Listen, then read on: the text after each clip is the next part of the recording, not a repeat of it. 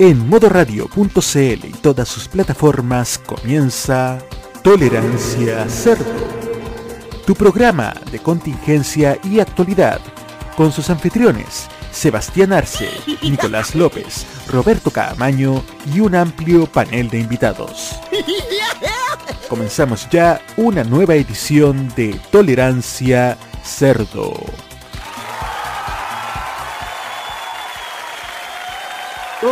¿Qué tal? Buenas tardes a todos. Estamos aquí hoy jueves 15 de octubre, día del profesor por adelantado. Me saludo a mí mismo. No, no, no, no, no.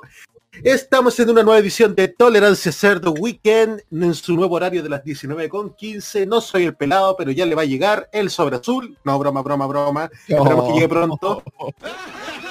Pero estamos aquí para descuerar la actualidad nacional. Qué lástima que no haya nadie que se llame José en este programa.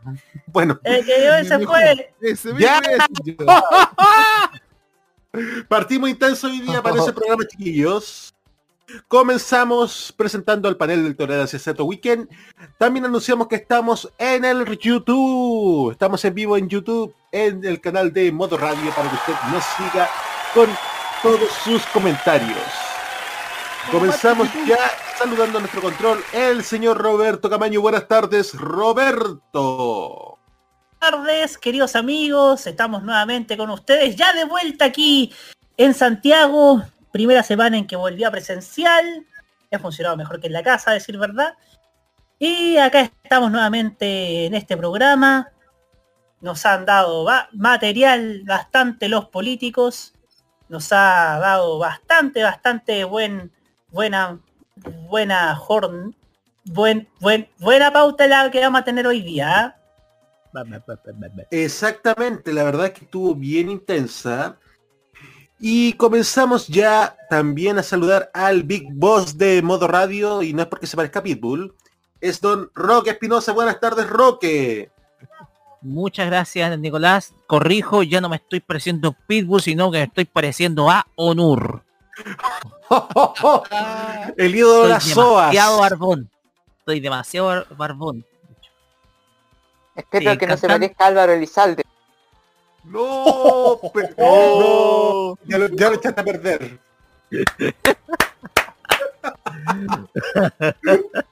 ¿Cómo están amigos de Modo Radio? Tanto en la señal en vivo.modoradio.cl, TuneIn, Online Radio Box y ahora en YouTube. Eh, así es, una semana bastante intensa, han ocurrido muchísimas cosas y nada, rapidito para dar el pase a nuestro a nuestro panel. Así es, porque todavía nos queda mucho más por saludar y saludamos al señor de Valparaíso. Un hombre que ha gozado en las últimas semanas y también ha disfrutado a mi costa, el señor Jaime Betanzo. ¿Qué tal? ¿Qué tal, Nico? ¿Qué tal a todos? Muy buenas tardes. Y, eh, debo decir que eh, también tuve que pagar pecados esta semana por eh, los gozos, oye. que decirlo, y porque cometí algunos excesos en mi vida, estuve en cama, tanto así que ayer no vi el partido de, de Chile porque estaba re enfermo, pero estamos de pie, ya estamos súper bien y sobre todo porque mañana tenemos clásico, señores. Mañana hay clásico porteño en Valparaíso. Oye, hablando de política, harto material nos han dejado y sobre todo una, una relación que parece que va a ser la continuidad del guion de Brockback Mountains. No sé por qué yo digo esto, porque hoy día vi el, debate Archie. Hay unas cositas entre José Antonio y Gabriel Boric, o mejor dicho, entre Pepe y Gabo. Así que lo vamos a ir desmenuzando hoy día. que tenemos muchas cosas que comentar y sobre todo porque yo tengo desde Argentina información que desmiente las fake news de Javier Milei tras el debate por la provincia de Buenos Aires. Vamos a estar hoy día bien internacionales entonces. Ah, se me había olvidado. Señor Camaño, ¿cuántos días quedan? Ah, ah, ¿cuánto, ¿cuánto queda? Le digo al tiro porque pronto vamos a, te- vamos a mandar a hacer unos Ya. unos redoble tambores. ¡147 días! ¿Quién sabe si menos? ¿O quién ¿Y sabe quién si sabe menos? si menos? ¿Quién sabe si menos? que esta cuenta atrás puede ser sujeta a modificación si la acusación constitucional avanza. Ojalá avance, por favor, ya no aguantamos más. Señores Oye. políticos, piensen en, piensen en la gente y, y no solamente en sus bolsillos, por favor. Ya no, ya esto, como diría el recientemente galardonado Pedro Carcuro, no da pa' más. No da pa' más. Oye, oye, con eso pensar en los bolsillos me hiciste recordar a- a- al- al otro Cevita, al Oh. Cevita Fish. El- Ah, Ah, Oh, oh, oh. Ese otro que no va para más, pero ya vamos a desmenuzar eso. Ya vamos a desmenuzar eso. Tenemos también a el señor Matías Ayala. ¿Desde dónde hoy día? estamos desde Lo Pintana. Desde la Pintana. Exacto, no, muchas gracias Nicolás, gracias a todos. Eh, feliz de estar nuevamente acá en la radio, feliz de escuchar a Don Robert, hace rato que no lo escuchaba por acá, por estos lados. Y hay mucho que hablar, así que vamos rapidito nomás. Exactamente. Tenemos también desde Quilicura al otro Mati, al señor Matías Marcianeque Maños Muñoz. López, no estoy de humor para que me diga Marcianeque porque hoy día estoy seriamente emputecido con una empresa de la gran M. Ya Uy, vamos a tener un club de los reclamones para que usted desembuche con confianza. Ya, muy bien. Vamos a tener una sección las empresas funadas de tolerancia cerdo. ¿Cómo? También tenemos en nuestro panel al señor Eh, bueno, Felipe. ah, ya por Ay, otro pucha, lado... pucha, eh, perdón, perdón, perdón, perdón, Ma- Maño, perdón. No he dicho nada. Siga nomás, siga nomás, siga nomás, siga nomás. Por otro lado, eh, estuve viendo el, bueno, vi el debate de, bueno, vi el debate este de presidencial y puta que se, puta que le dieron como caja Sichel. Eso es todo. Pucha, es que darle como caja Sichel es muy fácil en todo caso. Entonces Demasiado- darle como caja Cast. No, También- él, él se va a cambiar su apodo en redes sociales y él va a pasar a ser ahora el Seba Fácil. Listo. ¡Oh, oh, oh, oh! José Cast. Yeah. Ahora sí, ahora sí vamos a hablar al señor Felipe Burgos. Señor Felipe Burgos, muy buenas tardes. Hola chiquillos, ¿cómo están? Muy bien por acá. Aquí estoy en la casa esta vez, estoy en la Florida. en las Flowers, en la Carter, Florida. Viendo el atardecer desde la ventana de la cocina. Usted nos saluda desde la, desde que ciudad que, se que es escucha, gobernada ¿no? por Pim. Sí. Usted nos saluda desde la ciudad que está gobernada por Pimpón. Literal. ¿Sí? ¿Aló? Sí, se te ¿Qué escucha. Y un, dos, tres, Sí, cuatro, sí. cuatro, probando, moco. Sí, ¿Nos sí, se caído porque está... Sí, ahora sí lo escucho. Lo que pasa es que está haciendo transición de Wi-Fi a 4G. Entonces Ah. eh, parece que ahí se cayó Ah, unos segundos la transmisión. Ah, ya. No, pero no se Estoy cortado, aquí... Sí, estoy aquí en Carterlandia. en mi casa. Estoy viendo al, al fondo, de- estoy viendo desde la ventana de la cocina el Cerro Manquehue y toda la parte de Cuicolandia. Esta semana nos ha dado harto material Sebastián Fichel. Tenemos que darle las gracias en todo caso, gracias a Sebastián Fi- Sichel podemos sostener estas dos ediciones. Sí, imagínense, va, nos va a seguir dando material por los próximos 40 días, o sea, 38, 37 días que quedan para la elección. Lo Sí, único no, que ahí- quiero ir a votar. Se viene, se viene, se viene, se viene el día en que Sichel ya no va a estar en 4, va a estar en 5. ¡Ah! ¡Oh, oh, oh! Sugerente. Las Fuertes 5 patas de. Fichel. En vez de las 5 patas del gato, las 5 patas de Fichel. Ya. Por favor. Y me, y me imagino que así se lo van a colocar Boris Chicas. Permiso. Este, este tweet, este tweet de Fichel ha sido auspiciado por Abastible, Litigas, Gasco y todas las pesqueras juntas del Biobio. o de lugar que sean. Oh, ese fue terrible. Y por las cámaras GoPro de, y por las cámaras GoPro de Martorell, subsecretaria de adelantamiento al delito. Y por el y por el profeminismo de Isabel Pla. Listo. Oye, Por parece que se preocupó tiene, tanto de las mujeres en el estallido social. Sichel tiene más auspiciadores que Bombalet. Eso es posible. que auspiciadores que la que- Teletón. Listo. que- Tiene que- auspiciadores que No quería decir eso, no quería decir eso. Pero puta, a lo menos la Teletón es una causa noble comparado con Sichel, por favor. Estaba que lo decía, pero capaz que me, que me palanquearan o me pichulearan. No, no, no, no, no. Oye, ya. Y nos queda uno todavía. mismo por mi parte. Oiga, avancen, por favor, Nos avancen. queda uno en el panel todavía. No se pisan.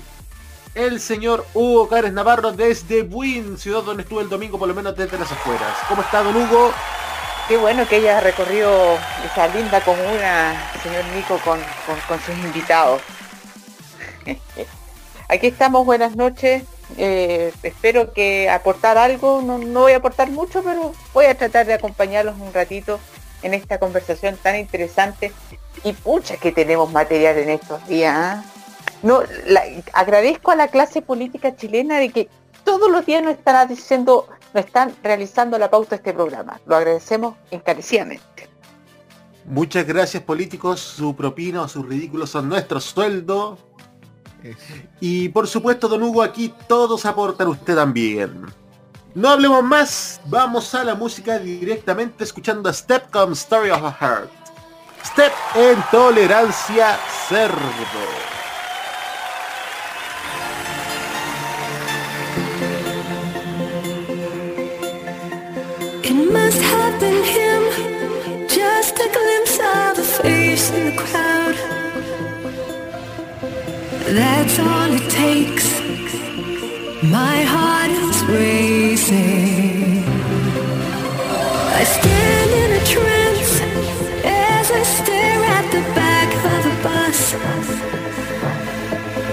Knowing there's no use denying, I can't stop thinking about us.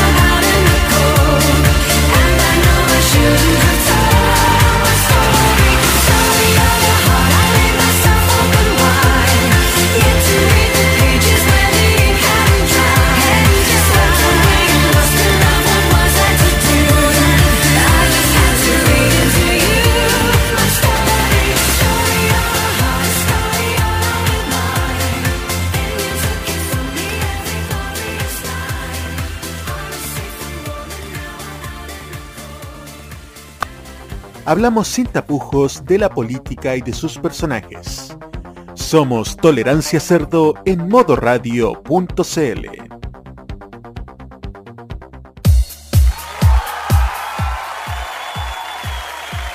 ...19 horas con 32 minutos en Tolerancia Cerdo...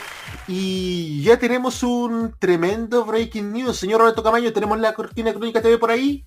Vamos a buscarla, atentos y aten- atención. Y Atenti.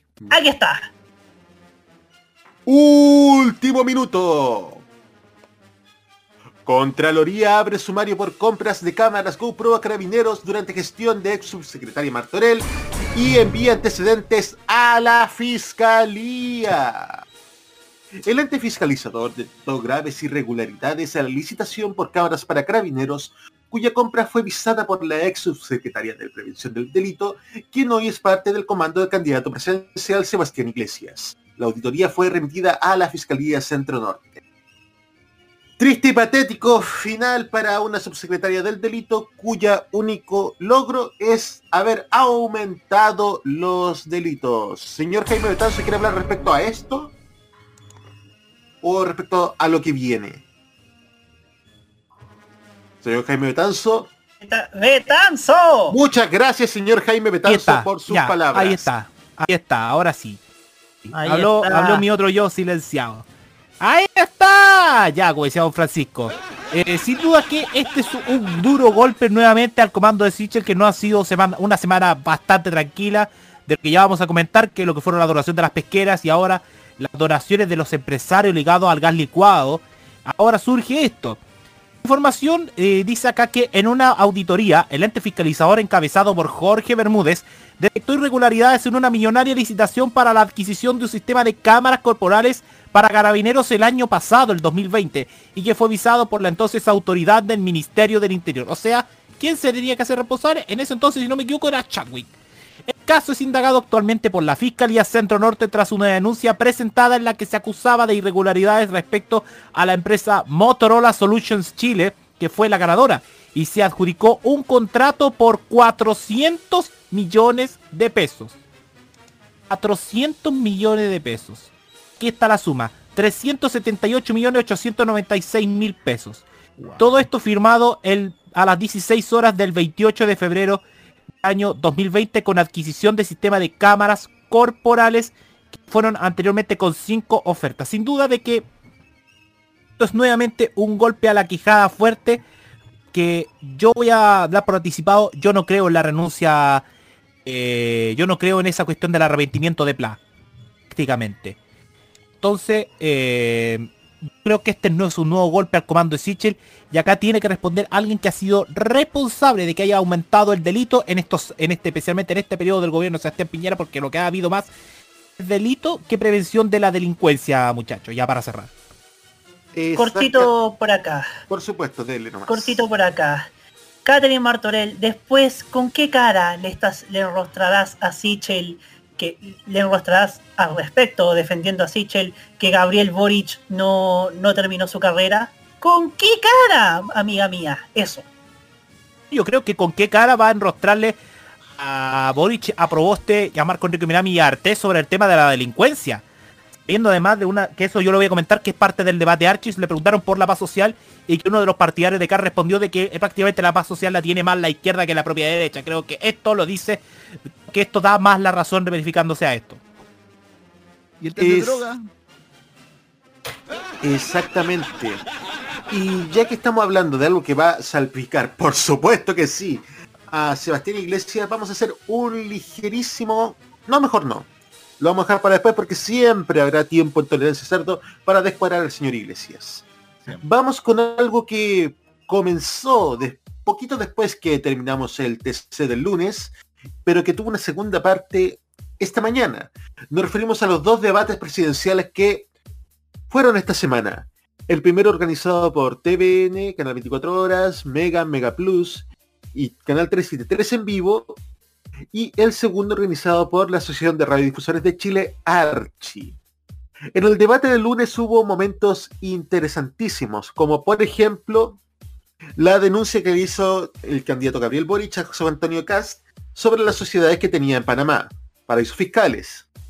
Esto desactó la furia de José Antonio Cast que mandó a Boric a realizarse exámenes, psiquiátricos o psicológicos, no recuerdo, No, le mandó a hacer un y- CV No, le- no abrir fichas clínicas y hacerse test de droga. Eso. Ese fue uno de los momentos más tensos del debate. A la vez que también entre Sebastián Iglesias y Yanna Proboste, cuando la candidata de la DC le preguntó si hizo el lobby por el gas, Sebastián Siches se limitó a responder de manera patética, soy abogado, soy abogado, soy abogado, soy abogado, soy abogado, soy abogado. También se dio el emplazamiento entre... ¡Ay! Por... Ahí sí, ahí sí, ahí sí. Uno de los temas que no podía faltar, sobre todo con los candidatos del Frente Amplio y de la Unión Patriótica, es Venezuela, porque parece que algunos temas, parece que las elecciones se quieren hacer en Venezuela y no en Chile. Esto generó también la ira del candidato de la Unión Patriótica, Eduardo Artés, un candidato de la vieja escuela izquierdista. ¿Qué pasó el debate de hoy de la Archi? También hubo momentos tensos. Para empezar, ya sabemos que a alguien no le gusta, no le gusta en absoluto, que le digan por su primer nombre solo. Nos referimos a José Antonio Cast. José Antonio Cast estalló de ira cuando, cuando Gabriel Boric le habló de José Cast. Le hizo perder el control. Lo mismo que Jasna Proboste cuando fue interpelada por los cargos que tuvo su marido en, la, en Mineduc y en la Junji. Dijo, la candidata soy yo, no mi marido. Y cuando empezaron a interpelarse otros candidatos por lo mismo, ella misma dijo, a mí no me interesan ni sus esposas ni sus queridas. Fuertes declaraciones. Bueno, el caso también es que en estos candidatos solamente estaban los seis que se atreven a venir presencialmente y que están dentro del territorio nacional, porque el séptimo que propone una selección nacional de gamers, obviamente por weón y porque debe la pensión, no podía estar. Abrimos los micrófonos para el debate de la Archi, partiendo por el señor Roque Espinosa. No, con el Te debate. No, con el debate con el debate de los, de- con el debate televisivo. Sí. El tema acá es que el debate de Archie no lo escuché hoy día, fue demasiado temprano, preferí no, no meterme en ese asunto. Pero sí vi el debate televisivo que creo que deja mejor, deja más conclusiones incluso que el de la misma Archie. Porque aquí te muestra aquí las habilidades que tienen los candidatos, las candidatos de convencimiento ante las cámaras. Y ante ello, yo hice un top. Yo hice un top en donde eh, sin duda alguna eh, hay candidatos que resaltaron precisamente por su manejo escénico y por cómo comunicaban sus propuestas. Y voy a comenzar con este top con el que para mí fue el mejor, que fue Marco Enríquez Ominami. Ustedes van a decir, es hueveo. No. El tema acá es que si hay una virtud que tiene Marco Enríquez Ominami es su poder de convencimiento. Si ustedes se dieron cuenta, tiene una capacidad de gesticulación ante la cámara que es extraordinaria, que creo que hace ver a muchos de los otros candidatos como si fueran un tronco o una piedra, porque no son capaces de gesticular. El tema es que el mismo Marco Enrique Ominami tuvo la habilidad de poner en problemas a varios candidatos, sobre todo José Antonio Cast, robándole su frase de campaña y además fue bastante constructivo, sobre todo con, eh, con Gabriel Boric y con eh, Yasna Proboste. Bastante más propositivo. En segundo lugar, el segundo lugar de este podio es- está discutido porque yo creo que aquí la performance de ambos candidatos fue buena, pero yo voy a dejar en segundo lugar a Gabriel Boric. Porque de ser un actor que no pasó sus obras en el debate, debate de CNN y televisión, ahora pasó a ser más activo. Pasó a ser mucho, pero mucho más activo en este debate. Pasó a emplazar directamente a sus contrincantes. Lo hizo, fue el único candidato que mostró gráficas, sobre todo eh, cómo se disparó la inmigración durante el gobierno actual de Sebastián Piñera. Mostró su carta bajo la manga, que, era su, que eran los documentos notariales de José Antonio Cast eh, de su sociedad offshore en Panamá. Entonces todas esas jugadas las hizo precisamente, eh, las hizo Gabriel Boric y les resultaron bien. Y por último fue muy propositivo con Yanna Proboste cuando les tocó cara a cara. De hecho, la selección del, la selección del cara a cara se hizo, le favoreció muchísimo. Le favoreció muchísimo, de hecho, al candidato Boric. Yanna Proboste mostró avances con respecto a la, a la- al debate anterior. Mostró muchos avances. Avances en el sentido de que hoy en día se mostró mucho más calmada, no tan hiperventilada como en el debate de Chilevisión, pero se mostró más calmada, controlando un poco el temperamento que tiene y a la vez tuvo ese diálogo constructivo que al parecer hizo muy bien a la ciudadanía el verlos prácticamente conversando de temas antes de buscar la confrontación. En ese sentido, Yanda Proboste progresó muchísimo con respecto al debate anterior. ¿Ya? A José Antonio Cast, el juego que quiso plantear del debate anterior no le salió. Porque el formato no le acomodó. Y además se vio muy pero muy aproblemado y muy irritado. Es más, de hecho, en la misma noche del debate no hubieron tuiteros que salieron en su defensa. Y el tema es que hoy en día si estaba muy hiperventilado era porque precisamente lo que mostró Boric en el debate televisivo el lunes. Lo que lo incomodó. Porque esa carta salió justo en el momento en que los paraísos fiscales son tema de discusión. Entonces cayó en una trampa José Antonio Gas que lo hizo ver completamente descontrolado tanto el día lunes y quizás el día de hoy. Porque no, no escuché el debate. Con respecto a Eduardo Artés, irrelevante. Irrelevante. De hecho, su participación, eh, al contrario de Chilevisión, eh, quien eh, sí se dio a, se dio mostrar, yo lo encontré irrelevante en esta oportunidad. Y me reservo las últimas palabras en estos minutos que me quedan, porque me quedan dos minutos, al peor de todos. Porque un tipo sin autocrítica, un tipo que lamentablemente no tiene la capacidad, sobre todo, para poder enfrentarse y decir, ¿saben qué? A mí me financian. Un tipo como él le está sucediendo lo que le está pasando ahora precisamente por cómo es. Me acordé de una frase de Marco Moreno, el profesor de la Universidad Central, que tomó una frase de Antoine de Saint-Exupéry, el escritor del Principito.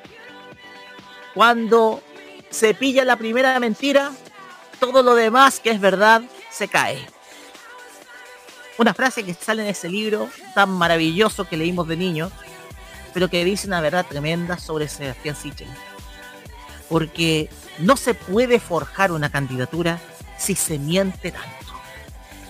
El problema acá es que Sebastián Sichel no tiene la capacidad de reflexión para hacerse autocríticas, se ha metido muchos autogolazos, su comando está en desarme y es precisamente por lo que vamos a hablar después, por el gran control que ejerce Juan José Santa Cruz sobre él. Cosa que lo vamos a ver luego. Pero la performance de Sichel el día lunes fue nuevamente pésima. Lamentable. Es una candidatura que está en la UTI hoy en día. No sé quién la irá a sacar desde la misma derecha a flote. Pero hoy en día estamos viendo que Sebastián Sichel está haciendo todos los méritos para perder esta elección presidencial. Con esto cierro. Muchas gracias, Roque. Y siguiendo con el debate de Anatel, no, miento, con el debate de TVN, Canal 13 y Tres, Mega, Mega. vamos con el señor Roberto Camaño. Así es. Miren, yo vi pinceladas del debate, eh, porque obviamente a esa hora estaba eh, viajando de regreso a Santiago a través del tren del recuerdo. Y usted comprenderá que, a veces la, la señal es inestable, la señal del 4G de la empresa Moraví. De lo, dentro de lo que pude ver, y dentro de lo que me pude enterar en, esa noche, en, un debate que además se extendió hasta la una de la madrugada, cosa que fue bastante criticada en redes sociales, yo vi que Gabriel Boric logró sacar de sus casillas a José Antonio Cast. Y logró sacarlo de sus casillas porque obviamente estamos en un en tiempos donde son temas. Son, son temas los los paraísos fiscales. Y José Antonio Cast está, está presente en un paraíso fiscal, eh, los Panama Papers. Y, y si bien en, esa, en ese día lo negó, el miércoles en el programa el candidato de Mega lo confirmó. Lo confirmó y está también igual de irritado que en el debate de la Natel. El- o sea, en el debate de TVN, Canal 3 y Mega, el debate de los tres canales para no complicarme tanto. Y hoy día lo volvió a negar. O sea, o sea, Kass prácticamente no es una persona de una sola línea en lo que respecta a paraísos fiscales. En lo que respecta a combate a la corrupción también. ¿eh? Boric ha sido preparado, Boric ha estado bastante, bastante preparado, denota su madurez y solidez, que es lo que, que es lo que hace falta en esta clase de candidaturas y en esta clase de instancias. El peor, el peor, yo diría, que ha sido sin duda Sebastián Sichel. Sebastián Sichel no tenía otra carta que es la de decir constantemente que él es abogado. A cada, a cada es que soy abogado. Cuando Yasna Proboste le, le preguntaba ciertos temas, es que soy abogado. Y te decía, no, si yo luché por, yo luché hasta, llegar donde estoy. Yo fui una persona que estuvo donde, que estuvo, que, que, que estuvo con los pies en el barro. Y entonces es ahí donde la performance de Sichel en, e- en este debate de los tres canales ha estado bastante, bastante malo. Ha sido muy, muy, muy malo y ha dejado bastante que desear. Yana Proboste repuntó. Sus flaquezas han sido subsanadas, al menos durante esta semana. Se la ha habido más segura y mucho menos desesperante como ha sido en las otras instancias de este tipo.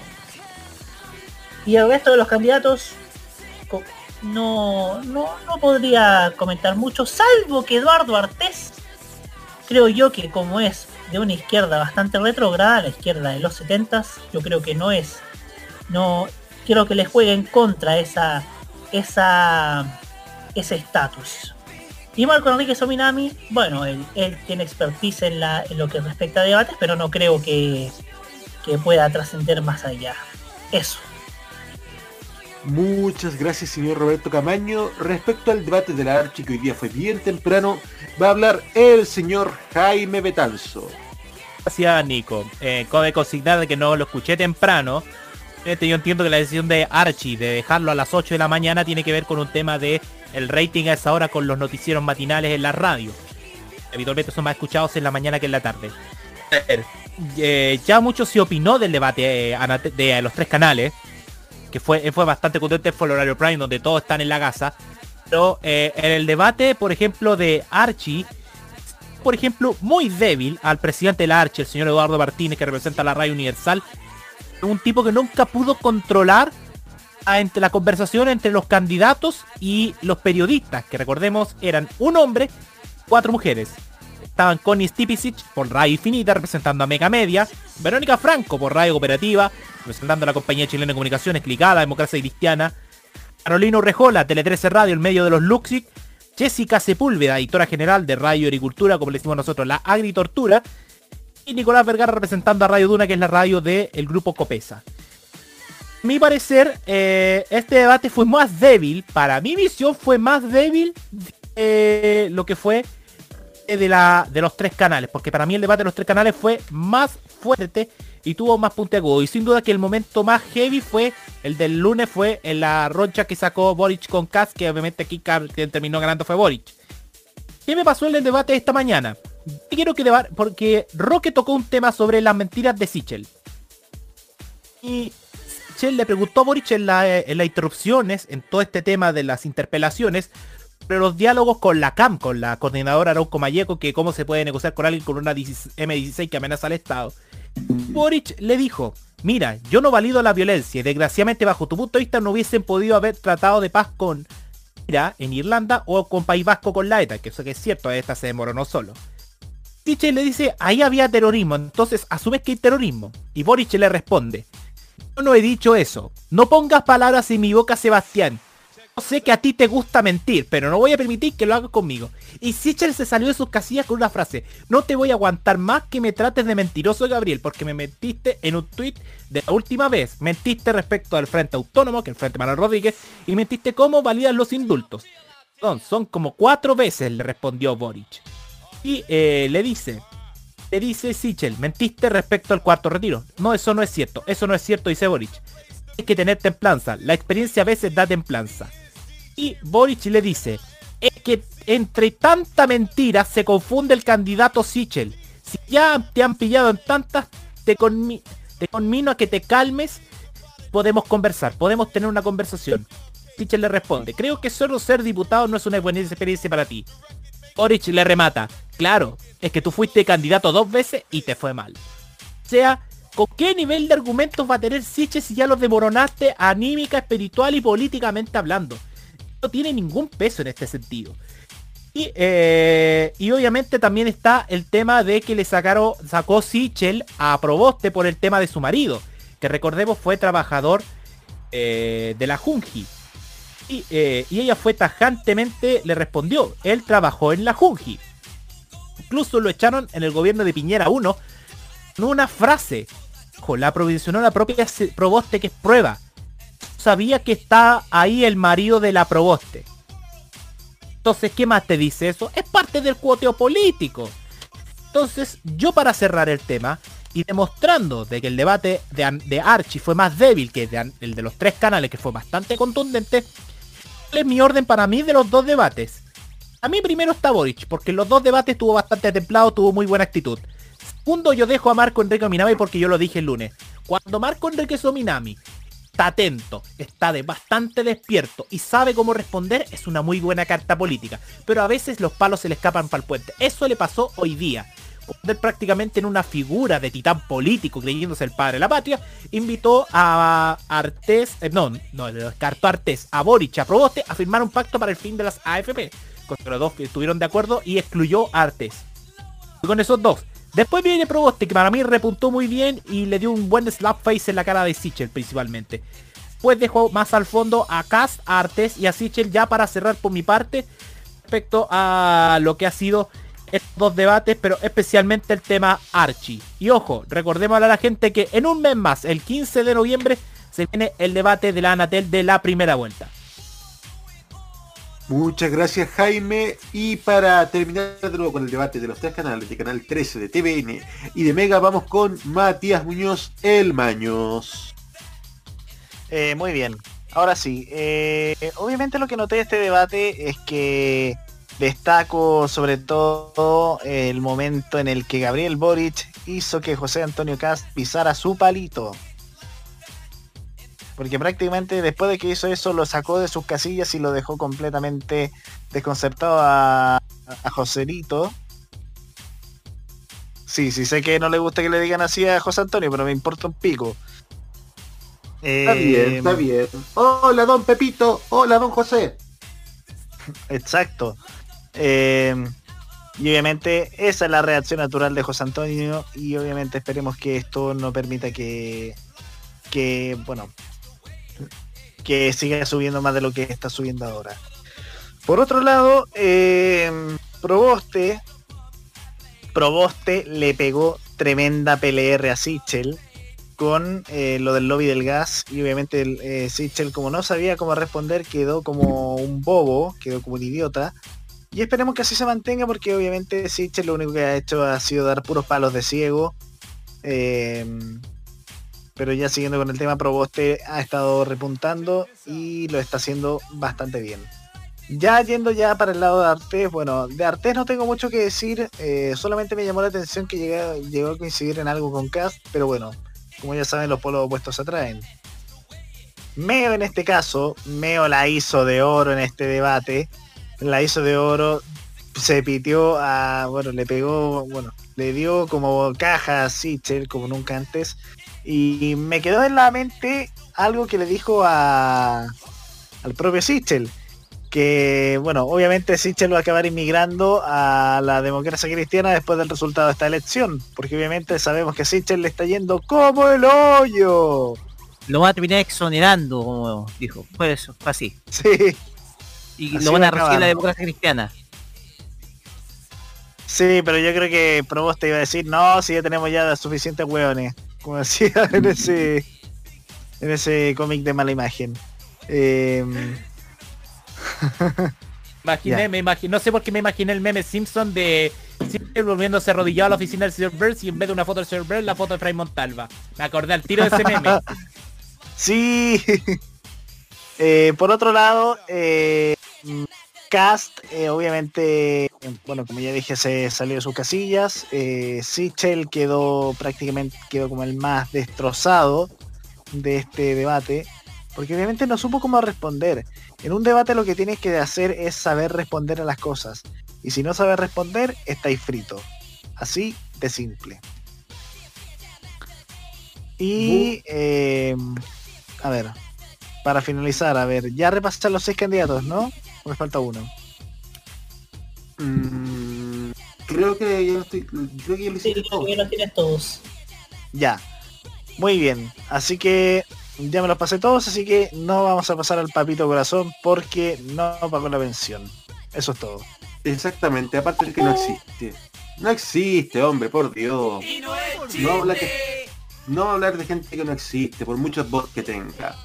Yo, No. yo sí quiero hablar de, de ese hombre que no existe, porque hoy día cometió para mí un falaz error comunicacional el señor Parisi. A ver, cuente. Hoy día, eh, ah, me salió un gallo. Hoy, Ay, ¿Cómo te pasó a ti? Hoy día en la cuenta de, de YouTube de los parisistas, Parisi TV, dio un video de un minuto 19 hablando sobre los créditos hipotecarios eh, y que se acababa el sueño de la casa propia para la clase media. Est- o no entiende la realidad del mundo con lo que se viene con la explosión de la burbuja inmobiliaria o está favoreciendo a su lobby de las inmobiliarias. Que a ver, ¿Y qué no se recomienda a la gente? No se le recomienda comprar autos, ni comprar terreno, ni comprar casas, ni departamentos. Porque la burbuja inmobiliaria, así como la burbuja de los automóviles, está a punto de explotar y se nos viene una pandemia económica terrible. Señor Parisi está haciendo todo lo posible para favorecer a su lobby. Es que de verdad no está eh, eh, enchufado con la realidad de lo que pasa con la economía a nivel global. Solamente eso quiero comentar. ¿Cómo se puede ser irresponsable ofreciendo 250 mil créditos hipotecarios? ¿Y a pito de qué? De subir las tasas de interés y de, y de todo lo que implica el interés propio y el CAE. Así no se puede hacer política, muchachos. Así no se puede hacer política y en medio de que está, se aproxima una pandemia a nivel global en lo económico. excelente presentación, señor Jaime Betanzo tiene un 7. Don Hugo Karen Navarro, su turno. Bueno, yo quería opinar un poco sobre lo que han sido los debates y creo que ha sido bastante decepcionante el desempeño en general de todos los candidatos. Creo yo que, y esto también tiene que ver por parte de cómo se han creado, se han realizado los formatos de debate. Y voy por eso, voy primero por los formatos de los debates. Porque si anteriormente los debates eran fome, digámoslo, los debates hasta el año 2009 eran realmente fome porque era una disertación de dos candidatos, no había un real debate. Pasamos a esta otra parte, eh, a polarizar totalmente el esquema, a extrapolar totalmente el, esquema con estos debates en donde prácticamente lo que impera es la interacción entre los candidatos, lo que dificulta muchas veces que el público pueda tener y tomar atención a los reales temas que se le preguntan en los debates. Y eso es un poco preocupante, poco bastante preocupante, porque estamos en camino a la elección más importante de los últimos 30 años. Claro, muchos han dicho, oye, esta es la elección más importante de los últimos años. Acá elección siempre le definen la elección más importante los últimos, del último tiempo. Pero es que realmente esta es la elección más importante del último tiempo porque estamos en paralelo de, desarrollándose la redacción de la constitución y además porque estamos acá en un ambiente de una profunda crisis social que no ha acabado con una crisis económica muy importante que ha afectado a muchos ho- hogares de muchos chilenos y con un ambiente de una profunda desigualdad social de ingresos, pero también una profunda desigualdad política. Estamos entrando en una era de una polarización que espero que no sea la tan profunda, pero sí estamos entrando en una era de mucha preocupación en torno a lo que puede ocurrir en las fisuras políticas que ocurran en Chile. Y no hemos escuchado realmente mensajes que llamen no solamente a la cordura, sino también que- entendamos de una manera concreta lo que quieren ofrecer los candidatos a nuestro país. ¿Cuál es su eje? ¿Cuál es su camino? ¿Cuál es su perspectiva de la sociedad y de la realidad chilena que estamos viviendo en estos últimos años? Más que nunca necesitamos en nuestro país candidaturas que estén respondiendo no solamente a los desafíos de los últimos años, sino desafíos a las próximas décadas, porque lo que se, por lo que se viene en nuestra humanidad son desafíos muy grandes, entre ellas la supervivencia de la especie humana misma. Y eso no lo hemos escuchado de una manera contundente. Ya en el último debate en el, de la H ya escuchamos más ideas, más, más planteamientos, pero aún falta. Y creo que los formatos televisivos, aunque muy interesantes, muy televisivos, muy, muy atractivos, creo yo, le restan mérito a lo que realmente uno quiere ver en un debate televisivo, que es ideas, planteamientos, propuestas, ideas país para lo que necesitamos en el tiempo. Y antes de terminar, quiero hacer un análisis sobre el ataque de Boric a José Antonio Castro. Si bien no comparto la posición que tomó Boric, es una idea inteligente. Es un planteamiento inteligente porque debilitó una de las principales fortalezas que tenía José Antonio Castro y que se demostraba en cada debate. Que era un candidato que demostraba templanza, que demostraba seriedad, que demostraba hasta dotes de estadista para que les digo. Pero con las dos últimas intervenciones que hizo Boric en los dos últimos debates, dejó en descubierto lo que realmente es José Antonio Castro. Un personaje que puede convertirse en un verdadero peligro para la democracia de nuestro país. Y evidentemente que eso le ha podido, eh, eh, le, ha, le ha, y ese, perdón, ese ánimo templante, tan, tan sereno, le había la oportunidad para que el votante, no de extrema derecha, sino de derecha normal, incluso centro derecha, pudiese cambiarse de opción. Ahora, como lo hemos visto en los últimos debates, uno realmente tiene la visibilidad de lo que realmente es José Antonio Castro. Si antes hablábamos de un Bolsonaro con modales, como expresaba por ahí un, un tuitero bastante conocido de, nuestro mundo, ahora estamos viendo al real Bolsonaro, a un hombre que dispara, que ataca de manera contundente, pero también sin ninguna clase morales y eso también va a evitar que muchos votantes que estaban pensando en votar por él vayan a, dar su opción a José Antonio Castro. Y por último, si bien creo que en el panel y en muchos eh, lugares de nuestro país están contentos por el debilitamiento de la candidatura de Sichel. A mí me realmente un poco me preocupa, porque creo yo que la centro derecha en Chile tiene que tener un lugar importante en nuestro país. Porque si no, lo que lo va a reemplazar la centro derecha en Chile no va a ser el centro, sino la ultraderecha. Y espero que no tengamos que el la segunda vuelta elegir entre José Antonio Cast y Gabriel Boric. Porque yo creo que le vamos a dar una muy mala imagen al, mundo de un candidato de ultraderecha que aún, que aún en este momento hace alarde a lo que fue el golpe militar y a la dictadura militar, va a ser bastante preocupante para lo que el mundo nos ve de Chile. Y creíamos que creía que el país había madurado, que había avanzado hacia un proceso político eh, ejemplar y ahora vemos la alternativa plausible que un sector de ultraderecha tenga una posición tan grande de poder y una proporción importante de votos que lo hagan incluso pasar a segunda vuelta. Yo creo que a pesar de todo lo que lo malo que ha ocurrido en la candidatura de Sister, yo creo que sería una noticia bastante negativa y bastante entristecedora para nuestra democracia que un sector político de una derecha tan negacionista en ciertos ámbitos de nuestra historia nacional que aún entristecen y que aún afectan a muchos chilenos, llegue a una posición de poder tan amplia y a la voluntad de tantos votantes. Yo creo que eso es un punto que deberíamos analizar. Y más allá de las risas, de las bromas que se le hacen a la candidatura, entre comillas, Farid existen, tenemos que irnos a lo que es realmente preocupante que es una candidatura que avisora lo que muchos creíamos que se había olvidado en Chile, que es el negacionismo, que es eh, un sector que aún cree que la dictadura fue importante y fue necesaria para Chile y que nos hace revolver a esos momentos tan dolorosos para tantos chilenas y chilenos. Muchas gracias, don Hugo Cares. Y para terminar de descuadrar el debate, el debate televisivo, para empezar, tiene que hacerlo más temprano. No puede ser que las elecciones del país terminen a las 1 de la madrugada. Lo otro, un formato horrible, desordenado a más no poder. Y segundo, y tercero, mejor dicho, ya basta de darle tribuna a los presentadores de noticias, Dios mío.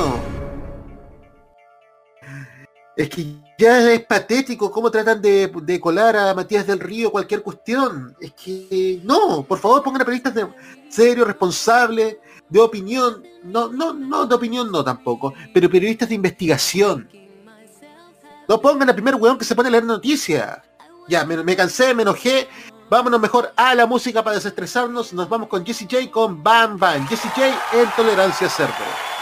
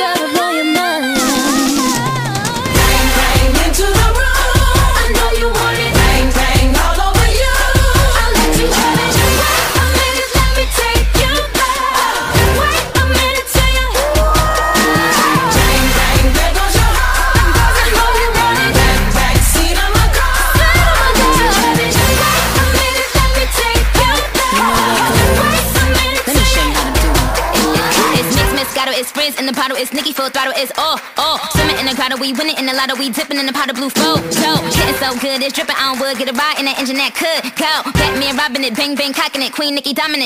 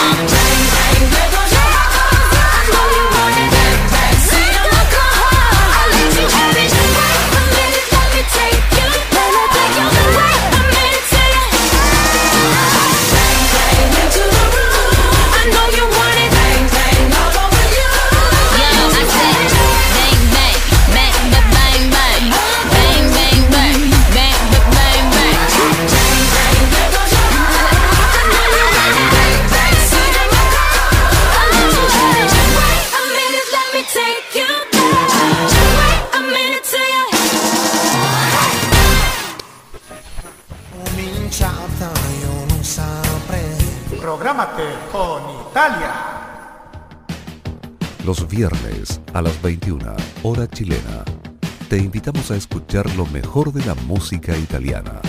Canciones de ayer y de hoy, estrenos musicales, especiales y entrevistas junto a Nicolás López en modo italiano. Modo italiano de modo radio.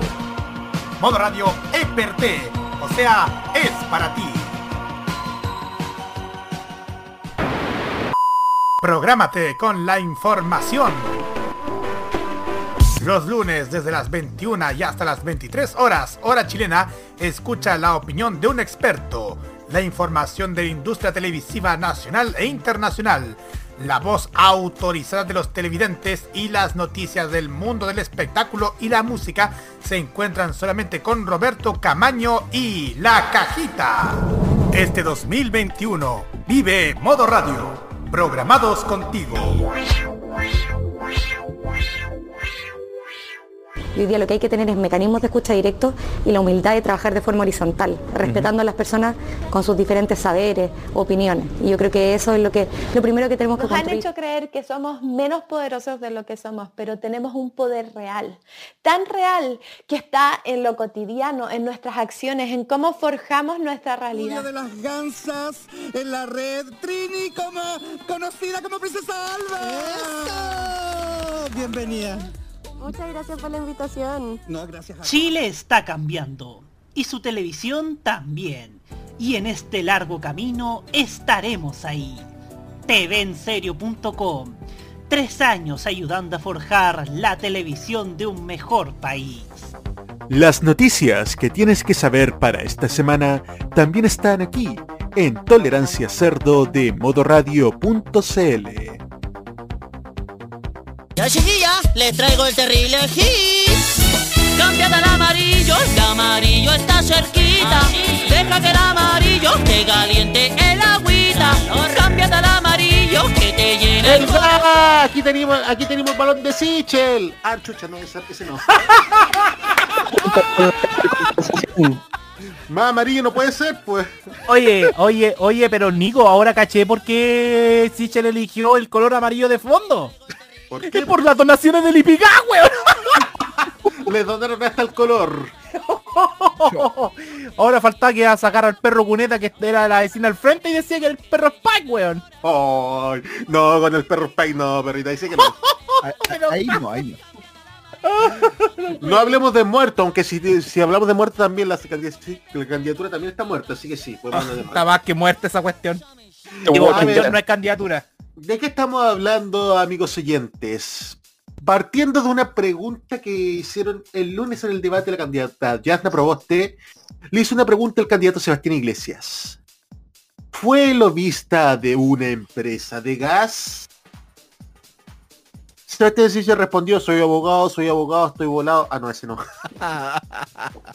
Pero, ¿qué subimos esta semana? La pregunta quedó en el aire, no tuvo una respuesta clara, pero según el registro electoral, representantes de directorios de las tres principales empresas ligadas al gas, que hoy están en el ojo del huracán por el tema de la distribución, pero es harina de otro costal, aunque parece que también es de este, le han prestado apoyo económico. ¿Quiénes son estos tipos? El vicepresidente del Bastible, José Odone, que lo aportó un millón de pesos. Día más tarde, el 21 de septiembre recibió 5 millones de parte del vicepresidente del Lipigas, Jaime García Rioseco, y dos depósitos de uno de los directores del Lipigas, José Miguel Barros Van Hovel Tor Westerfier. Puta que tienen nombres complicados estos hueones. No se pueden llamar José o Pepe. Ah, no. Ah, no, no, no, no. No nos metamos ahí. Entre quienes fueron más generosos con la billetera con aportes superiores a 10 millones de pesos está Juan Pablo Cox y Rabazabal, que le aportó a la campaña 12 millones. Se le suma Juan Agustín Cla- Vial Claro, que le donó 10 millones, y quien aparece como parte de Inversiones Charca S.A. y de Agrícola Río Panjal. Y el expresidente de la CPC, Andrés Santa Cruz, se incorporó con 10,5 millones. No tan solo eso, sino que una de las directoras de Banco Estado le aportó 5 millones. Y el hermano más desconocido del presidente, Pablo Piñera, le donó un millón de pesos. Pablo Piñera, que también fue presidente del directorio de TVN en algunos años, si, si mal no recuerdo. Si no me equivoco, 2000 a 2004. Y presidente del Banco del Estado por dos periodos. Y trataron de que fuera embajador en Argentina y no lo dejaron precisamente por ser hermano del otro. Sebastián Arce, tanto tiempo, lo estábamos esperando. Lo estábamos esperando. Bueno, Sebastián Arce viene sumándose a que todavía mantiene el horario de Magallanes y la Antártica chilena, ¿cierto? No, es que tengo reloj con la tengo reloj con la pila con más retraso que militante del Partido de la Gente, por eso. Ah, muy bien. No, se la mandó a decir con nadie. Con Directo. nadie. Excelente. Excelente. Pues, bueno, no, bueno, el caso del gas no fue el único que apareció esta semana, porque también esta semana Chilevisión y CNN Chile dieron, golpearon la candidatura del Sichel, de Iglesias, perdón, de Iglesias, que en el Sí, 2009 se presentaba como candidato a diputado por la democracia cristiana en las comunas de La Reina y Peñoleren y las pesqueras le dieron pagos en el orden de 97 millones de pesos. Esto generó también mucho ruido.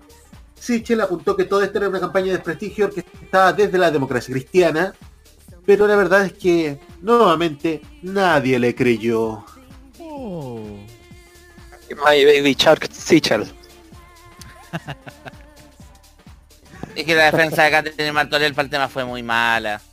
Eh, Malísima, peor que la pero defensa de pelado, pelado. Catherine Martorell alguna vez ha, ha hecho alguna buena defensa? Buen argumento. De menos defensa que la selección de Venezuela, pues compadre. Exactamente. Abrimos el panel, abrimos los micrófonos y a partir de ahora me quedo callado yo y empieza a hablar el dueño de este espacio, el señor Sebastián Arce. Gracias Nico, le cedo la palabra a don Roque Espinosa que se puso a la fila, llegó a las 4 de la mañana a sacar número para pedir su PLP correspondiente.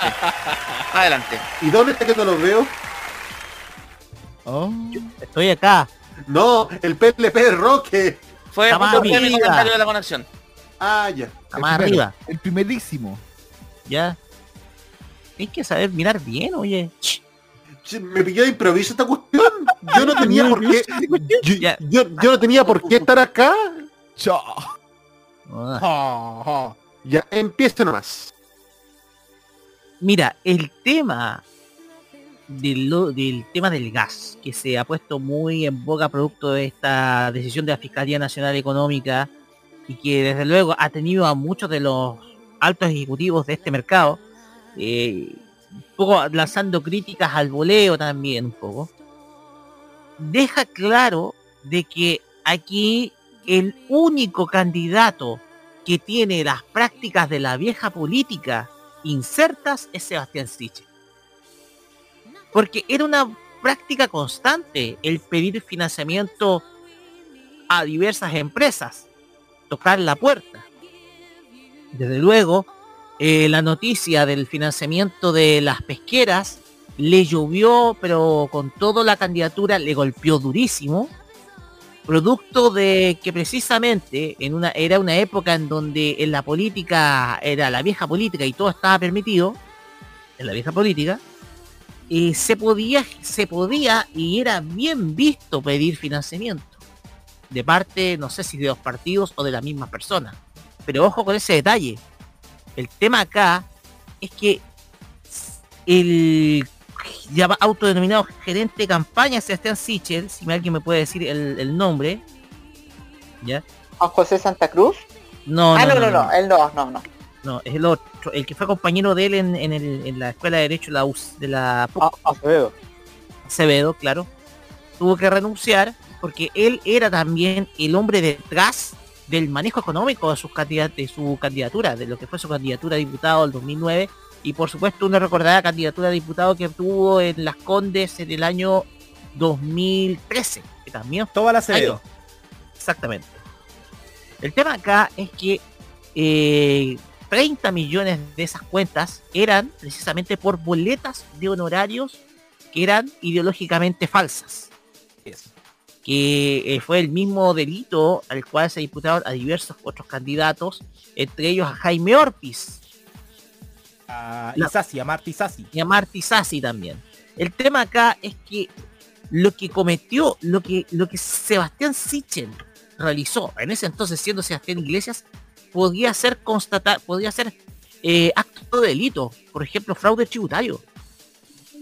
El tema acá es que utilizar una boleta de honorario ideológicamente falsa por servicios profesionales, cuando tiene como propósito financiar una candidatura política, eso es completamente, estaría entrando en lo ilegal.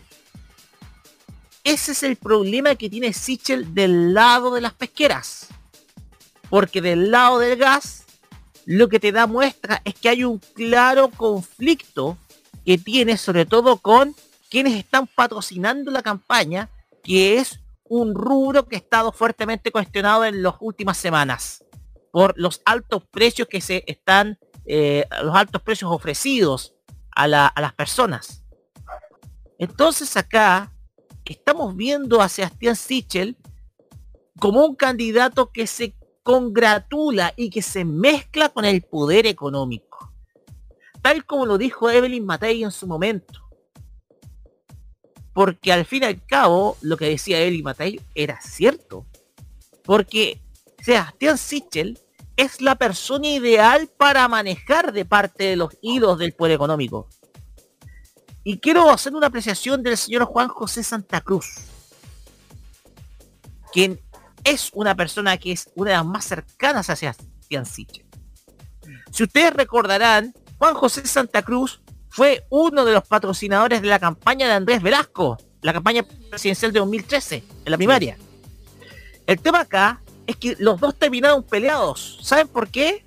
Porque Juan José Santa Cruz lo que buscaba era manejar la figura de Andrés Velasco como líder político. Algo de lo cual Andrés Velasco completamente eh, rechazaba. ¿Por qué? Porque si no lo iban a ver como un títere. Y como Andrés Velasco no quería verse como un títere, decidió romper nexos con Juan José Santa Cruz y los mismos ciudadanos que hoy en día está patrocinando la candidatura de Yanda Proboste. Entonces, el trabajo de, de Juan José Santa Cruz no es la de un patrocinador solamente en él, nos queda solamente como patrocinador, sino como un titiritero que busca manejar una figura y esa figura electa hoy en día es Sebastián Sichel. Lo intentó con Andrés Velasco, fracasó porque Andrés Velasco no se dejó.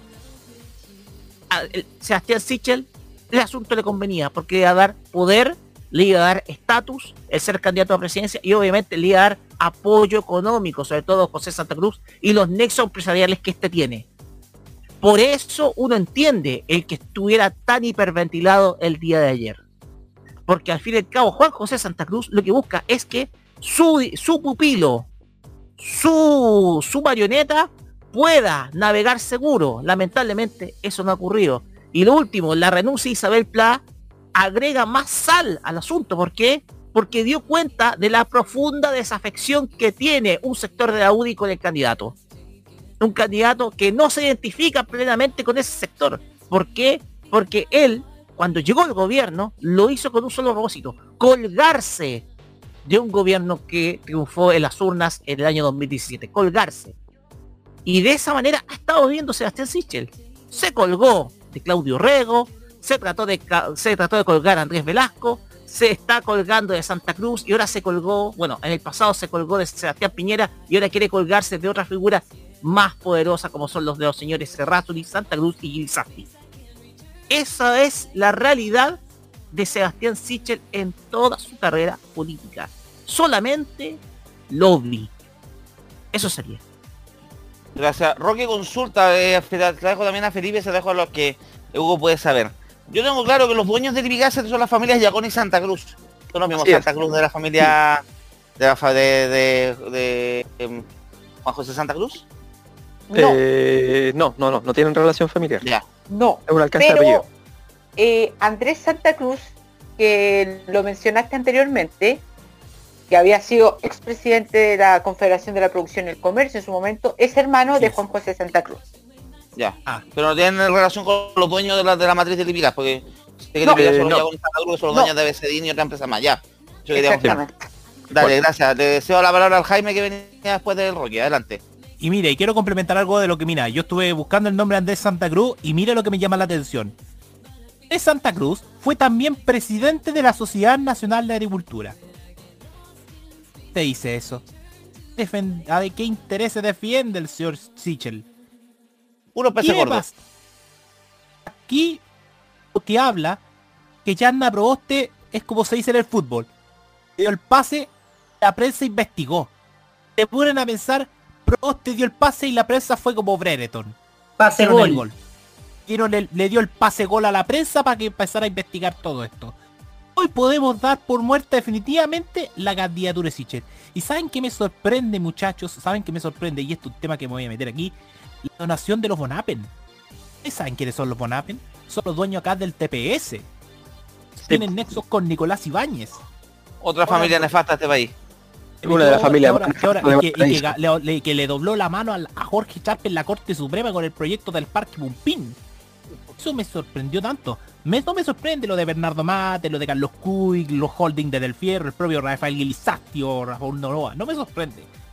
Me sorprende que Jasna Proboste, viendo de todo esto, ¿por qué no tiró el dato antes? ¿Por qué no lo dijo en el debate? Hubiese roto todo esto antes. Hoy va a dejar que solo la prensa, a través del mostrador, mostrara todo esto. Creo que sí, yo creo que va por ahí. Ahora, lo que me pasa a mí con Sichel es que ya su candidatura ya está muerta. Para mí ya quedó en cuarto lugar.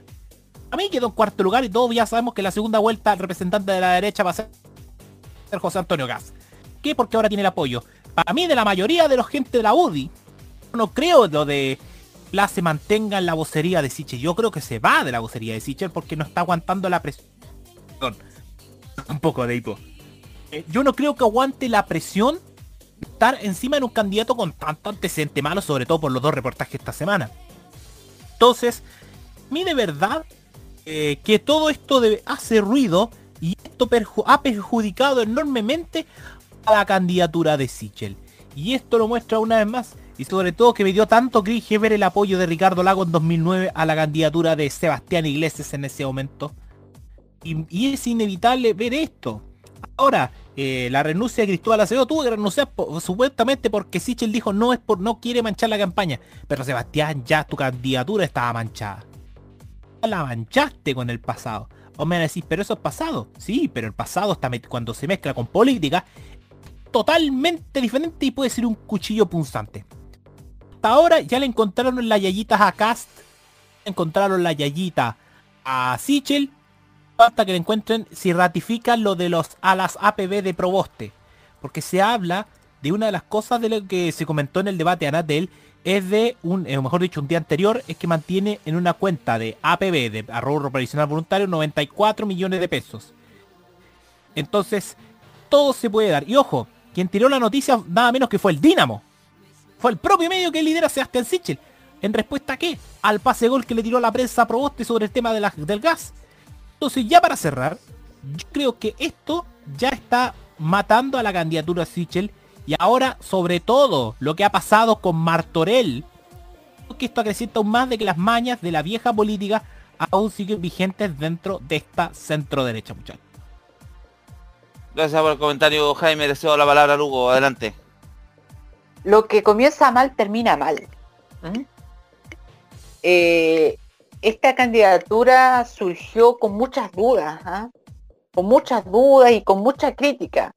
Y una de las primeras eh, voces críticas fue justamente Evelyn Matei en esa entrevista que concedió al mostrador en enero del 2021. ¿Y por qué había tanta crítica, tantas dudas? ¿Por qué la gente veía con tanta mala, de tan mala manera la candidatura de Sichel?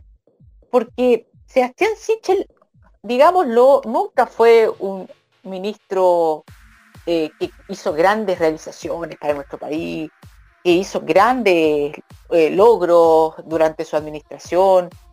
Eh, cuando fue presidente del Banco Estado ya todos más o menos vivimos, supimos lo que ocurrió durante el Banco Estado durante esos pocos meses que dirigió. Se, vio realmente una mala gestión, una mala administración, claro, heredad- heredada de, de periodos anteriores y acentuada con el tema de la pandemia. Le cambió el nombre a Serbia Estado, Hugo. Acuérdate, el gran mérito que tuvo. gran logro, claro. Bueno, hay que es como es como cuando cambiaron el nombre banco del Estado a Banco Estado, para que creyeran que fuese un banco privado. Bueno, cosas de los 2000. Y ahí voy a hablar algo parecido, asociado a eso. Eh, pero casi nadie le da fe a la candidatura de Sichel cuando comenzó, porque estamos hablando de un personaje prácticamente un invento, un invento de probeta, creado por algunos políticos y empresarios de, de- que tienen mucho dinero y que parece que votan su plata buscando proyectos políticos fracasados. El problema es que hay harta gente que cayó en esos proyectos políticos y gente de muy buena voluntad gente que realmente confiaron en estas campañas, en estas candidaturas, en estos proyectos, porque creían que era una alternativa de centro para Chile. Algo que para muchos es necesario incluso y especialmente en estos días.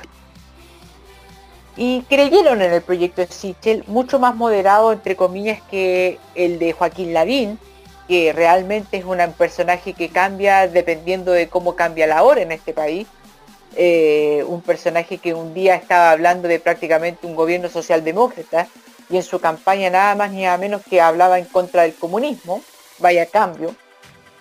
Y, y durante el triunfo de sus primarias, de las primarias, creíamos que incluso estábamos viendo un fenómeno incluso interesante. Ya se habían despejado algunas de las dudas del principio de la campaña y se creía que iba a ser una campaña bastante aglutinadora y que le iba a hacer bastante competencia incluso la candidatura de Gabriel Boric y tapando bastante a los esfuerzos de Yasna Proboste para cautivar el centro, sobre todo en lo que fue el paupérrimo resultado de las primarias realizadas por el nuevo, eh, por nuevo pacto social. Paupérrima en el sentido de la convocatoria. Pero todo lo que comienza mal terminó mal. Y desde el mes de septiembre que comenzamos a conocer noticias respecto al 10%, a la utilización del 10% de Sebastián Sichel, que recordemos que si no fuese por las políticas sociales tomadas durante la gestión ministerial de Sebastián Sichel, quizás no hubiésemos discutido nunca el retiro del 10%. Eso recuérdenlo muy bien, amigas y amigos, que si no fuese por las 65 lucas del IFE que se le iba a dar a unos un, un pequeño grupo de chilenos, el tema del 10% nunca se hubiese discutido en Chile. Y después, bueno, todo lo que surgió en estas últimas dos semanas terminó desalojando, como decía en palabras de del maestro político Andrés Alamán, desalojando la candidatura de Sebastián Sichel, lo que también refleja la poca voluntad de los partidos de centro derecha de seguir apoyando la candidatura de Sebastián Sichel. El poco compromiso que tienen los, eh, partidos de eh, Chile Podemos Más de seguir apoyando la candidatura de Sebastián Sichel. Se demuestra totalmente con la, con la renuncia de Isabel Pla, pero también con la falta de respaldo político de cada uno de los parlamentarios y candidatos al Congreso que pudieron en su momento haber dado un, entregado una declaración pública defendiendo al candidato. Incluso en este momento veo a Chile Podemos Más tratando de defender al más al presidente de la República eh, con un llamado bastante fuerte a todos sus parlamentarios de votar en contra de la acusación constitucional en contra del presidente de la República, que en vez de darle más tiempo a esta candidatura que ya parece que se ve fracasada, en el sentido de que no va a pasar a segunda vuelta. Pero quiero también detenerme en otro tema y espero que no ser tan latero en el sentido del tiempo. Y tiene que ver cómo eh, la empresa privada, la imagen del empresario chileno ha quedado tan denostado en los últimos 10 años. Porque hace 10 años, 15 años, 20 años, la imagen del empresario chileno era de un personaje innovador, de un personaje que entregaba pe que, que daba pega, un personaje que, incluso eh, era ejemplo para Latinoamérica y teníamos ejemplos claros, Falabella, Cencosud, eh, farmacias ahumadas, un grupo importante de Ripley, un grupo importante de empresas chilenas que se atrevió a conquistar Latinoamérica. Y los chilenos sentían, entre comillas, orgullo de lo que estaban haciendo los empresarios en Chile. Pero de aquí a, desde que comenzó escándalos como la Polar, por ejemplo, y profundizado, profunda, especialmente profundizado con los casos de financiamiento ilícito a la política, la imagen del empresario chileno quedó bastante, bastante decaída y tal vez una de las figuras más importantes de por qué llegó el estallido, por qué se provocó el estallido social, tiene que ver justamente con la sensación de abuso que sienten los chilenos en, eh, eh, provocados por los grandes empresarios. Y quizás el ejemplo más evidente de todo esto que estoy relatando es el video que se grabó en Ra- Lago Ranco en febrero del 2019 con nada más ni nada menos que con una de las grandes figuras del gas licuado en Chile, Matías Pérez Cruz, más conocido como el guatón del gas, impidiendo la entrada a un lugar de acceso público como es las orillas de un lago a un grupo de personas que querían disfrutar y gozar de lo que es un patrimonio de todos los chilenos como son los lagos. Esa imagen, yo creo que ese, ese video reflejó y, y además reflejó mucho del abuso de los empresarios en Chile y avivó la cueca de lo que ocurrió meses después. Y hoy creo que un candidato que eh, escuda tanto de grandes empresarios, en vez de ser bien visto por la ciudadanía, termina siendo muy, muy, muy mal visto, con muy baja calificación, con muy... eh, levanta más sospechas que respaldo. Eh, y también eh, yo creo que ha fracasado una imagen que se creía que era exitosa en el Chile de la transición, que era eh, la imagen de candidatos que, que de empresarios que financiaban carreras políticas, empresarios políticos que construían su carrera política y que eran exitosos. Hoy ya la gente ve con mucha, mucha, mucha desconfianza que los grandes empresarios financien campañas políticas, que promuevan campañas políticas.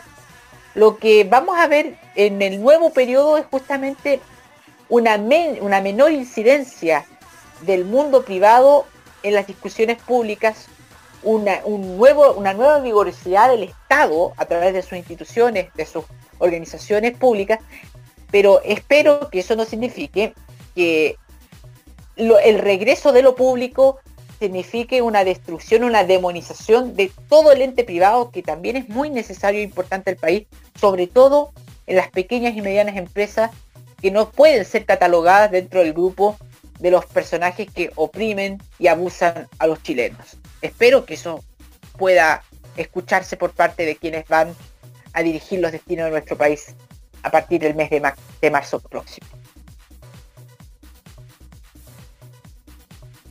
Gracias Hugo, le cedo la palabra a Felipe y porfa cortito que nos quedan solamente con 39, así que sintetizar por favor. No, en cuanto al empresariado, lo que dijo Hugo, yo estoy a veces medio de desacuerdo porque el empresariado mismo chileno se autoboleó con un tema de que es una clase empresarial que nunca ha pedido disculpas por nada y entonces, eh, como nunca ha pedido disculpas por nada, obviamente que se le iba a devolver como un tsunami toda esta man- manga de problemas que han tenido.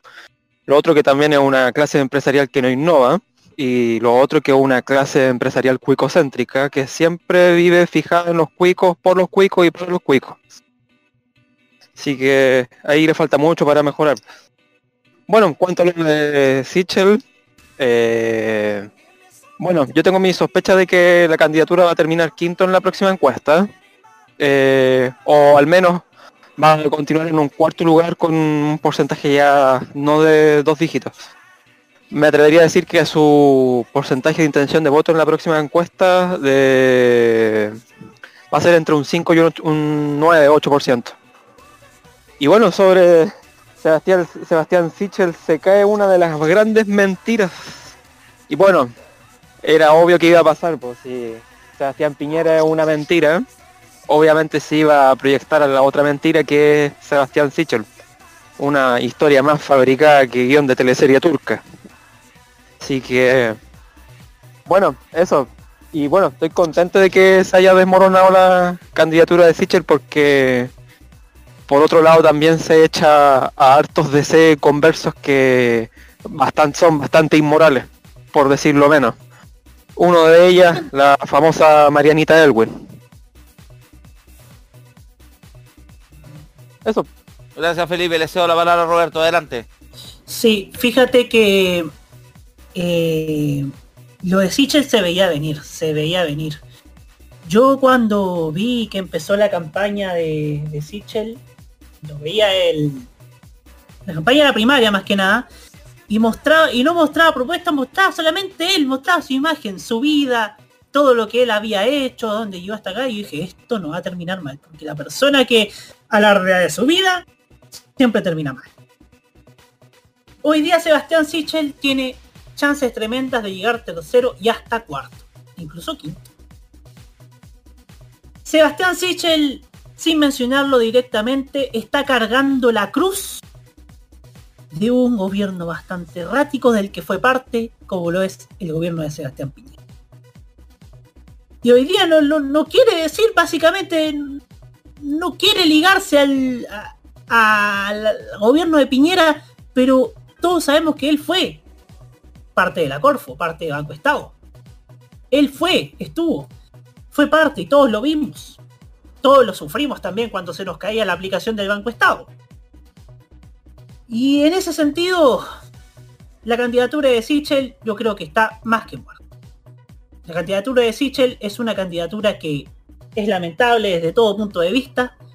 Es una candidatura que carece de elementos, elementos producentes, elementos que vayan a, a beneficiar a su imagen, porque detrás de él se comprobó que están efectivamente los grandes empresarios que son los que quieren que nada cambie, que como bien dijo nuestro querido Felipe Burgos, no son propensos a pedir disculpas cuando dejan la escoba. Entonces quieren mantener ese estatus. Eso. Gracias Roberto. Eh, Don Maños venía ahora por orden de llegada. Lo veo que está escribiendo, pero adelante. Bien, eh, le iba a responder una cosita que me tanso, pero ahora sí. Eh, ya desde el punto de vista, ya desde lo más, desde un análisis ya más serio, Sebastián Sichel es el peor candidato que pudo haber tenido la derecha y sinceramente va a hacer que Chile Vamos tenga el peor resultado de su historia en una presidencial. Y eso que el nivel más bajo, o sea, sin contar lo de 2005, lo tuvieron con Evelyn Matei en, la segunda vuelta, donde llegaron a un, más de un 30% de los votos. Muy poco. Eh, pero obviamente eh, con estos varapalos, con estas, bueno, con todas las veces que ha tenido que mentir, mentir y mentir y al final se descubren eh, que varias cosas de las que dice Sichel son mentiras. Eh, al final estamos teniendo un candidato que, bueno, el candidato que está con el efecto Pinocho. O sea, cuanto más miente, más le crece la nariz. Y Sichel yo creo que debe tener la nariz de 3 metros porque, porque ha mentido demasiado. Por otra parte, eh, obviamente todos esos díscolos de la DC que dejaron de, ah, bueno, que van a apoyar a Sichel, obviamente yo creo que van a estar muy decepcionados cuando vean que Sichel llegue al cuarto lugar, cuarto lugar o incluso al quinto, porque obviamente su candidatura ha dado mucho para palo, ha dado mucho palo de ciego y ha cometido errores tan eh, graves que al final yo creo que yo les voy a ser eh, sinceros con esta candidatura Chile vamos a pasar la segunda vuelta al menos por esta elección. Quién sabe qué pueda pasar en la siguiente el 2025 pero en esta elección Chile vamos ya está claro que no va a tener presidencial en segunda vuelta Gracias Maños por comentario. Para ir cerrando el tema porque ya estamos medio con el tiempo. Bueno, la candidatura de Sichel en general yo siempre creí que fue eh, es un Frankenstein porque todos vimos que fue una cosa inventada, fue un personaje que saltó de repente por encuestas inventadas por sus mismos amigos, la famosa encuesta Black and White, que se han reído mucho porque después han hecho unas preguntas súper inducidas. No sé si por ahí lo, la han visto o lo hemos comentado en otras ocasiones. Eh, es una candidatura que todos sabemos que partió mal y que iba a terminar mal. Era obvio que le iban a descubrir toda esta yayita. Por algo mucha gente de la DC se reía cuando lo eligieron, dijeron, no saben con la chichita que se están curando. Porque ya tenía antecedentes de eso, de, ser un tipo bastante trepador. Bueno, ahora nos damos cuenta con la, con la, con la denuncia con la campaña de la, de la pesquera. No nos olvidemos que la razón por la cual se peleó con Claudio Rego fue que Claudio Rego no lo quiso ungir como su como su continuador en en la Reina, sino que nombró de candidato, la DC puso de candidato a la elección del 2003 Jaime Pilowski y a él lo mandaron a morir a famoso distrito, el distrito de las tres comunas del rechazo. Así que era obvio que es un camaleón político, una persona con la que no se puede confiar, no, sé qué valores y qué principios tiene, porque los cambia de acuerdo a la elección, de acuerdo al partido político que le pase las lucas. Eh, nada, una candidatura que está muerta, que lamentablemente la, la- para la derecha no pueden hacer nada porque al haber sido escogido en primaria eh, automáticamente no puede renunciar, no lo pueden cambiar. A diferencia de lo que pasó con lo, de 2000, lo del 2000... ¿Cuándo fue lo de Goldborn, Longueira? 2013. 2013. 2013 fue la ley de partidos políticos no estaba vigente en ese minuto, por eso sí se pudo hacer ese enroque de bajar a Goldberg, meter a Longueira y después terminar metiendo a Matei por la ventana. Sí, Ahora no lo pueden hacer, sí. lamentablemente. Así que la derecha va a tener que aperrar nomás, yo eso sí, es una cosa que estoy, no estoy de acuerdo con Hugo Cares, sí hace falta una derecha moderna, pero no es la centro derecha que tenemos ahora, porque la, de, la UDI sigue defendiendo el legado de la dictadura, mucha gente en el RN sigue pensando lo mismo, Evópoli no ha sido un partido que ha sido capaz de modernizarse, los derechos humanos cuando les conviene son como la opinión de Caspo, que los derechos humanos solamente cuando no dan plata son temas, así que Y, eso y cuando le conviene con carabineros, pues cuando le meten a Claro. la Fuerza Armada, ahí le encanta hablar de derechos humanos. claro, Yo comparto que- tu apreciación, Seba, comparto tu apreciación porque no hay una derecha moderna, digamos, cuasi progresista como en Europa, y yo creo que Claro, también tú va en Europa de las que concepciones- ir Angela Merkel considerarían como roja, po. y además que y además que en sí eh, tenemos recordemos que la historia de la derecha está manchada en nuestro país ligada y en Sudamérica ligada a las dictaduras militares a diferencia de Europa que ha, ha proseguido con la democracia y se ha aprendido a modernizar que es muy diferente ese es el con ese último detalle. Que cortito eh. Ese, es el ulti- ese detalle lo me lo robó el, el- el- el Jaime, porque la derecha en, en Europa se ha ido construyendo de manera democrática, con excepción de España. El tema acá es que la derecha, la centro derecha en, en- en Europa se ha construido de manera democrática. Acá no. Porque si te das cuenta, en Evópoli, ¿quiénes están? Los mismos hijos que están de papás que están en el RN o la UNI. Por eso lo digo todo. Evópolis como Frente Amplio a la derecha. en ese sentido, ¿no? los hijos de... Es como para mí es como el para mí, pa' mí esos jóvenes son como el PPD de la derecha No, Son misos. son puros hijos de... Ya, pues sería Claro. todo por hoy entonces en el sentido con el tema de Sichel. Vamos a la música y después al resumen de noticias, estamos medio apurados.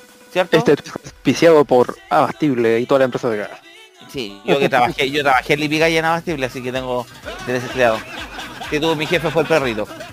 Puedo hablar con el perrito, quiero hablar con el perrito de Lipica. es Cállese, que, el, no, es que el perrito va a hablar conmigo ¿sabes por qué? porque yo soy abogado listo Gracias, entonces nos vamos con la música.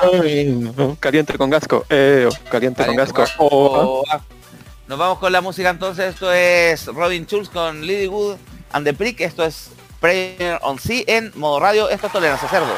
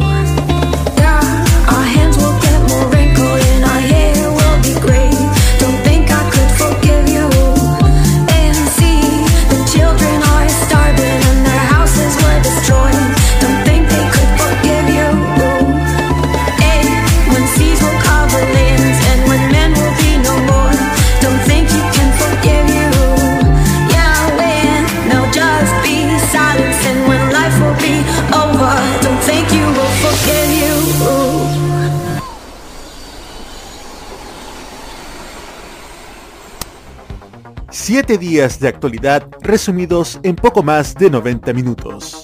Somos Tolerancia Cerdo en modoradio.cl.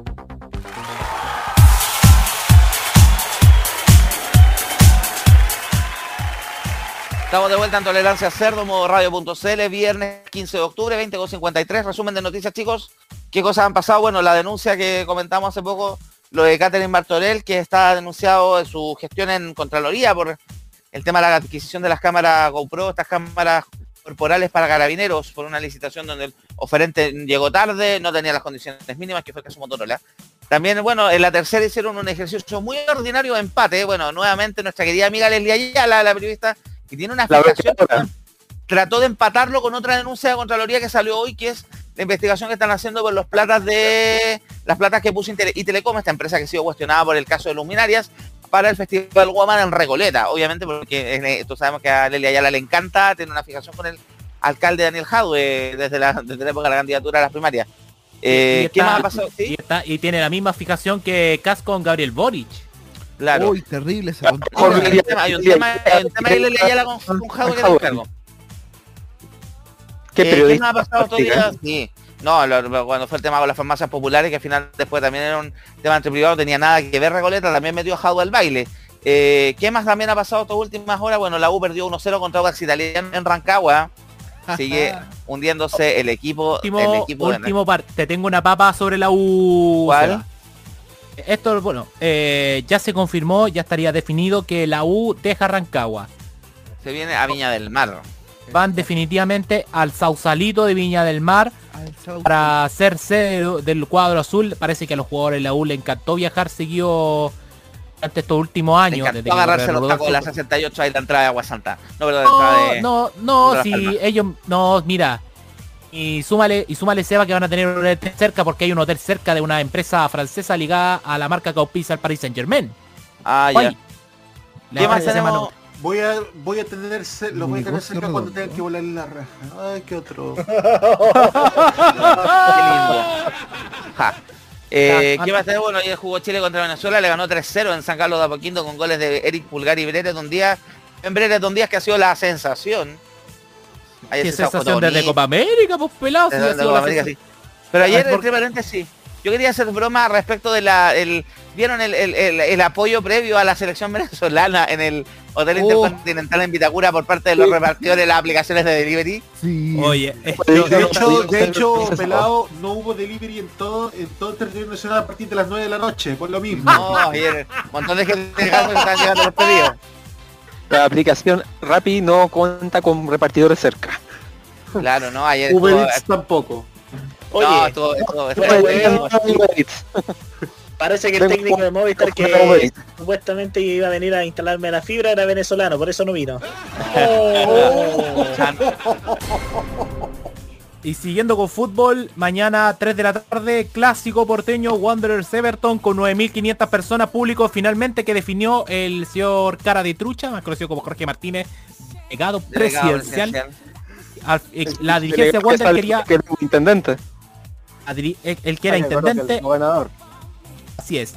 Ahora el gobernador dice, esta weá no procede. Y quedó para mañana 3 de la tarde, aforo de 9.500 personas, agotaron la entrada en menos de 10 horas. ¿Cómo Récord, ese eh, va, a estar, va, a estar, va a estar bélico ese clásico mañana. A estar Va a bélico, estar, el clásico va a estar- va a estar más bélico que la pelea que tuvo Sichel hoy día con, con Boris tratándolo de mentiroso. Ese nivel, compadre. Mañana transmite TNT Sport y me imagino con una buena previa. Antes del partido de Católica con Corezal a las 11 en punto en El Salvador. Vamos a jugar al cágate de calor. Uy, esa cosa va a ser. ¿Cuándo es Uy, el clásico me quiero San Pedri. No me quiero imaginar que San Pedri va a salir como el negro de los confort nobles. Chicos, ¿cuándo es el clásico? El clásico, bueno, el entre comillas clásico católica Colo Colo. Veintitanto, ¿no? ¿La próxima semana es? Próxima semana, te doy al tiro la fecha, es el 24. Es el En domingo 24 de ¿San octubre. Carlos En en el Monumental? ese sería en, eh, en el Monumental. Ah, ya. Uh. Ah, igual. Igual Sí, aquí tengo la no... eh, sí. Domingo, domingo a las 16.30 horas. Ah, ya. Mm, Lo bueno en es que es un partido que no es bueno que Católica no, no, no es un equipo que se caga en el Monumental como otro de camiseta azul, pero bueno. Eh, Pelado, no te hoy día sí que no te conviene. Así que eso, ¿qué más cuentan, chicos? Bueno, se cumplen dos años del estallido social el próximo lunes. Y está Ya está- bastante ya está caldeado el ambiente, ya hubo manifestación en Plaza Italia de nuevo. Así que Pues, una nueva, vamos todos a los ver cómo el lunes. está Mucha manifestación que se está llamando la próxima semana. O esta semana ya tuvimos manifestación por parte de los profesores a raíz del veto que puso la presidencia al proyecto de ley que mejora varias condiciones contractuales para los para los docentes en este país. Eh, ¿qué que más pongan en un teto. Claro. Claro. Entonces, creo que sería todo por hoy, chicos. Aviso clasificados, por favor, para despedir el Hoy día programa. porté menos que Nicolás López el- en el programa de ayer. y no es chiste. En breve viene modo italiano. Eso tenía que decirlo yo, Roberto. Ah, Pape, Pape, ¿cuál es la próxima junta? Primero Ya, quiero funar a. Movistar porque no me vinieron a instalar fibra óptica. Me cancelaron Oh. la instalación los desgraciados. Yo quiero Así que estamos luchando para que me instalen la Tengo fibra. tengo algo serio, por favor. Eh, Ya, me, lo envió hace poco una, ex alumna que tuve en Curicó. Tengan mucho cuidado si ustedes están por el centro de Curicó. Hay dos personas, pongo como referencia, que están en el frontis de la multitienda Falabella en la ciudad, que está frente también Corona. Hay una farmacia por ahí, también está cerca de Santa Isabel. Tengan mucho cuidado. Hay dos individuos que están vendiendo cepillos de dientes, pero que tienen burundanga. Así que tengan mucho cuidado. La misma advertencia para la gente en Santiago en el metro, ojo con los, con los Alcohol famosos gel. limpiadores. Con los buenos supuesto a la banda del alcohol gel que también tienen burundanga. Quiero aprovechar de funar también a la empresa BT Robo, porque hoy día BT Robo nos dejó casi tres horas sin conexión a internet y sin televisión. Tres horas de tanto, eso es muy poco. Yo estuve hasta horas sin internet, weón. Normal que sobrevivió al Sintetícenme 4G. en un minuto. Ya, Tomar- entonces, ah, programas para este fin de semana, aparte de hoy el modo italiano, la farmacia popular mañana. ¿Cierto? ¿Qué? ¿Aló? Ah, Ya. mañana mañana Sí. tenemos mañana hay farmacia, pero Roque no farmacia está. A las 6 de la tarde. Sí, Ya, no. ok. Entonces eso, y nosotros estamos de vuelta el lunes. Vamos a estar con todo el tema del estallido social, vamos a ver cómo se desarrolla la cosa el día lunes. Que se prepara una jornada de bastantes movilizaciones, más con todo lo caldeado que está el ambiente en la, en la política nacional. Así que nos despedimos el día de hoy. Perdón por mi retraso, tuve un problema personal, así que pero espero estar de vuelta ya con todo el día lunes como corresponde. Gracias Nico por hacerte cargo del, del boliche un, un buen rato el, el día de hoy. Nos vemos chicos. Chao Nos vemos. entonces a todos, Chao. Don Mayo, Felipe Roque, Jaime. Chao, chao. Chao.